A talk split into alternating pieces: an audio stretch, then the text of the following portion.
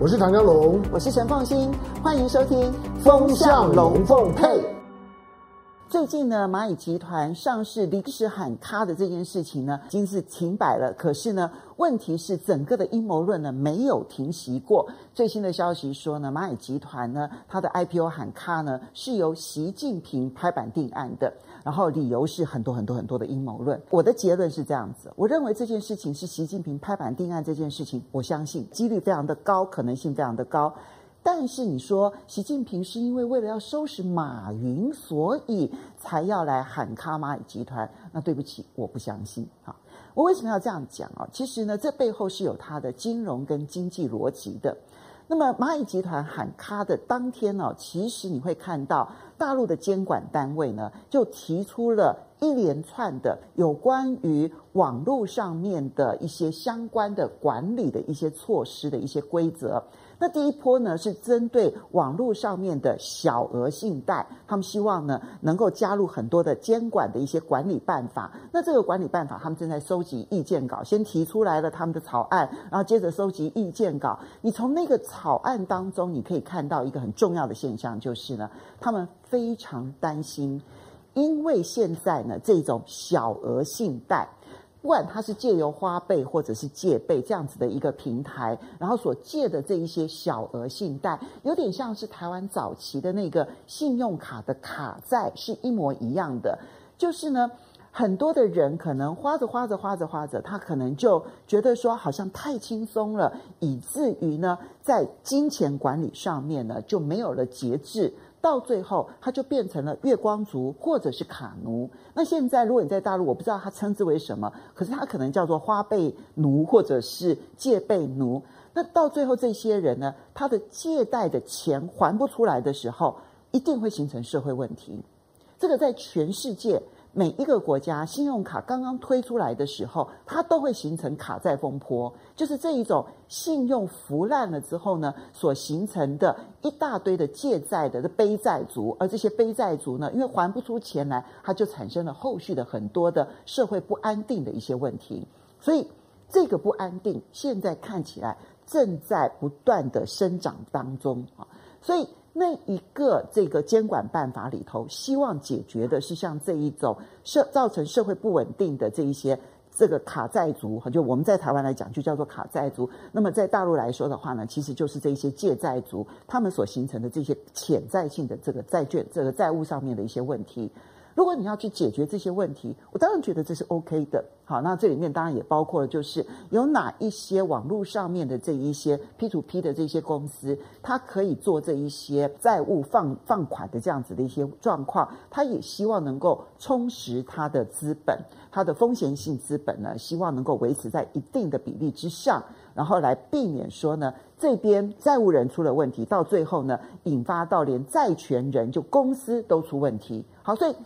这一分的这个健全管理呢，其实非常符合中国大陆。其实，在金融创新的时候呢，他们都会走一条路，叫做先松后紧。什么意思？就是我先松绑，反正你们一开始在创新的过程当中，规模都很小，那么你先闯看看，闯看看什么路可以行得通。这是一条很重要的先松，让创新的公司有发展。但是等你大到一定程度的时候，我就要去从这里面找出说你可能引发的后遗症是什么。那这时候我就必须要根据后遗症做一些监管，那避免这个副作用。这就先松后紧。那当然紧到一定程度的时候，你就会发现说，哎，我好像扼杀了这一个创新的这个发展，到最后会先后先紧后松，就先松后紧，接着再走先紧后松的这一条路。这个其实从创新的角度来讲是对的监理，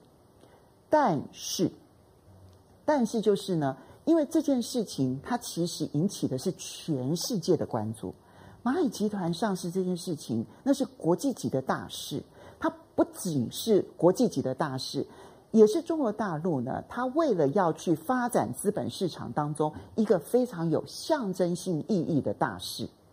中国大陆其实从今年五月以来呢，它很重要的一个政策方向就是希望健全资本市场，用健全资本市场之后呢，去扶植创新产业，而让创新产业可以在资本市场取得足够的资金，让他们去发展。那这条路其实从一个创新经济的路来看的话呢，是很重要的一步。所以，任何一个国家资本市场固然有很多的缺点，为什么资本市场还是非常重要？那就是资本市场可以帮助产业取得直接的资金，然后让他们去发展。这一条路，其实在全世界做的最好的，其实就是戏股。你看看亚马逊，你看 Tesla。然后你再看到苹果，然后你再看到这个 Alphabet，就是 Google 的母公司，你看到他们在成长的这个过程当中，那么他们都是在还没有获利的情况之下，他们就可以上市。上市了之后，取得更多的资本，然后呢，去帮助他们能够更创新、更取得市场。他们的成功的历程摆在这个地方。那全世界现在都很想走这一条创新经济的路，中国大陆去拥有最好的条件，但是它这里面卡住的就是资本市场。如果资本市场没有办法把资金的这一条血管畅通的这一条路的话，其实走起来一定颠颠簸簸。所以，其实中国大陆今年也有一个很重要的政策，那就是健全资本市场。好了，现在问题来了，一边。是我在金融管理上面为了社会安定所需要做的一件事情，而另外一边是健全资本市场所必须要做的事情。那这两件事情在蚂蚁集团身上就冲突了。那、那、那、那现在问题来了，那谁来做决定说？我到底是要牺牲那个社会安定呢，还是去牺牲那个资本市场呢？那你一定要背后有一个人做决策啊。因为如果说，既然你的政策方向是要健全整个在网络上面的信贷市场的话，那么你的管理趋严，蚂蚁集团的估值势必要大幅度的下修。这个时候，它的发行价如果维持原来的价格，而且你就让它 IPO 上市了，到最后股价跌破了那个承销价，那不就是所有的股民被坑杀了吗？那个也会引起社会上的不安定。所以这边的不安定跟资本市场的健全，谁来决定到底要牺牲哪一边？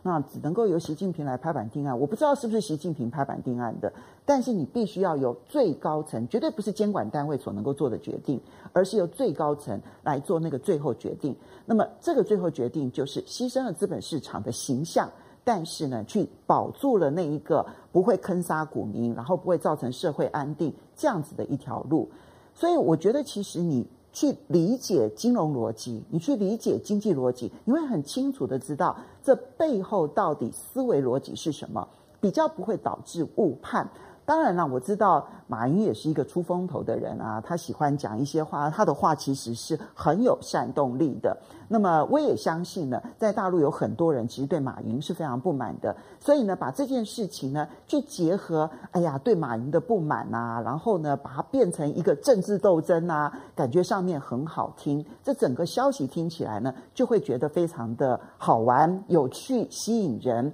那我刚刚讲的这一些金融逻辑或者这经济逻辑，可能听起来就很枯燥乏味，好像是一个教授在上课一样。